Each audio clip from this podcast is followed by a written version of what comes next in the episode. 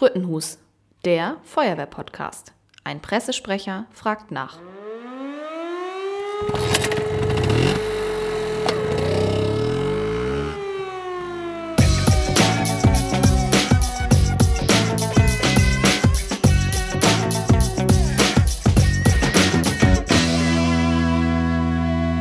Heutigen Podcast-Folge habe ich Sönke Hansen hier zu Gast. Sönke Hansen hat sich bereit erklärt, uns ein wenig über sich zu erzählen und diese Podcast-Folge dazu zu nutzen, sich auch gleichzeitig vorzustellen als Kandidaten für die Wahl des Kreisverführers 2022.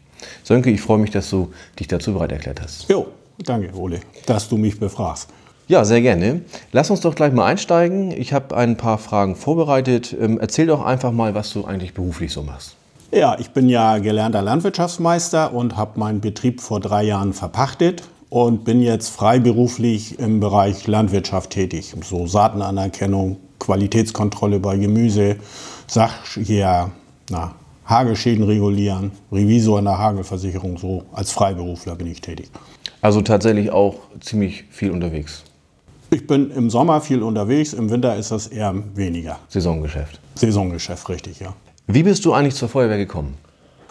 Ich bin vier Jahre bei der Bundeswehr gewesen und äh, 1980 habe ich mir überlegt, wenn ich jetzt in Koch ziehe mh, und den Hof übernehme, dass ich im Ort irgendwas machen will für andere. Und da bin ich 1980 in die Feuerwehr eingetreten, um eben was im Ort zu machen und auch Kontakte im Ort neu zu knüpfen. Also schon eigentlich eine relativ lange Feuerwehrkarriere. Richtig, ja. Ja. ja. Welche ist deine Heimatwehr? Meine Heimatwehr ist Kaiser Wilhelm Krug. Wie ist dein Werdegang bei der Feuerwehr bisher? Ja, ich bin 1980 eingetreten, bin dann, glaube ich, nach vier oder fünf Jahren Gruppenführer geworden und bin dann Gruppenführer gewesen bis 1992. Da bin ich Wehrführer geworden. Dann bin ich 24 Jahre Wehrführer gewesen in meiner Heimatwehr. Äh, ja, in der Zeit war ich drei Jahre stellvertretender Amtswehrführer im damaligen Amt Mahne-Land und bin dann später Amtswehrführer des Amtes Mahne-Nordsee geworden. Das bin ich neun Jahre gewesen. Okay, und wie lange bist du dann jetzt schon Mitglied im Kreisfeuerwehrverband? Im Kreisfeuerwehrverband bin ich seit 2013. Zuerst als Beisitzer und dann eben später als Kreiswehrführer.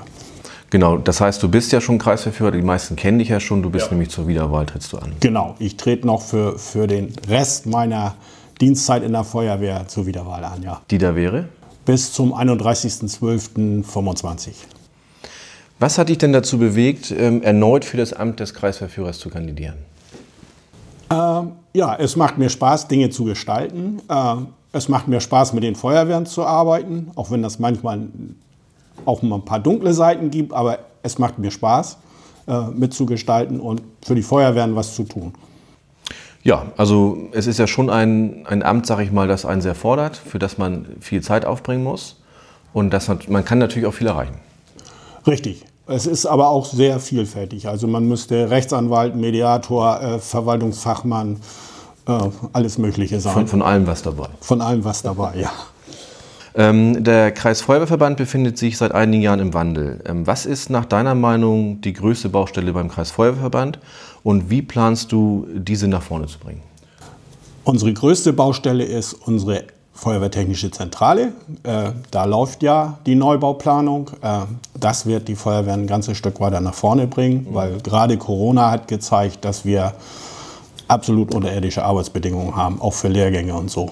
And, andere Kreise, die besser aufgestellt sind von den Gebäuden her, die haben mehr Lehrgänge abarbeiten können.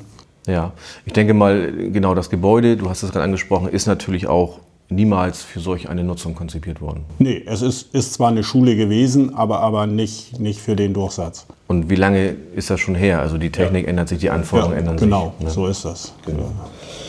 Gibt es etwas aus deiner bisherigen Amtszeit, was du unbedingt beibehalten möchtest? Unbedingt beibehalten möchte ich, dass ich mit meinem Vorstand alles ausdiskutieren kann Ja. und alles besprechen kann mit meinem Vorstand. Äh, Dass der Feuerwehrausschuss, den ich in meiner Amtszeit gegründet habe, dass der aktiv ist und uns unterstützt, wie wir die Feuerwehren in Dithmarschen verändern können. Denn alleine kann einer gar nichts, das muss man zusammen machen. Gibt es dann auch etwas ähm, aus deiner bisherigen Amtszeit, was du unbedingt verändern möchtest? Ich möchte mehr für die Feuerwehren tun. Ich weiß, dass unten bei den Feuerwehren wenig von unserer Arbeit ankommt. Also man macht und tut, aber es kommt bei den Feuerwehren direkt immer sehr wenig an. Und da hoffe ich, dass ich das noch hinkriege, dass das bei den Feuerwehren auch mehr zu merken ist was, was wir machen mit dem Vorstand. Gut, dann habe ich noch ähm, fünf Smalltalk-Fragen für dich, auf die du jetzt nochmal spontan antworten kannst, die sich dann jetzt weniger auf ähm, die Feuerwehrgeschichte konzentrieren, sondern eher auf dich als Person. Ja. Ähm, ich frage einfach mal, ich lege mal los. Welche drei Dinge sollte man im Leben unbedingt mal gemacht haben? Bäume pflanzen, viel verreist sein und Kinder großgezogen. Mit wem würdest du gerne mal ein Fläschchen Bier trinken und welche Frage würdest du dieser Person stellen wollen? Ja, aktuell mit Putin, okay. was ihn so umtreibt. Ja. Ähm, was ist dein größter Traum, den du dir noch erfüllen möchtest? Enkelkinder zu bekommen und die noch ähm, zeitweit groß werden. Okay, dann, dann, wünsche ich dir da auf jeden Fall viel, viel, Glück zu, weil das ist eine Sache, die du selber wenig beeinflussen kannst. Da kann ich nichts bei machen. nee, das kann ich nicht machen. Nee. Wenn es eine Sache auf der Welt geben würde, die du verändern könntest, welche wäre das? Äh, ja, unsere Lebensbedingungen verbessern. Welchen Ratschlag würdest du deinem zehn Jahre jüngeren Ich geben?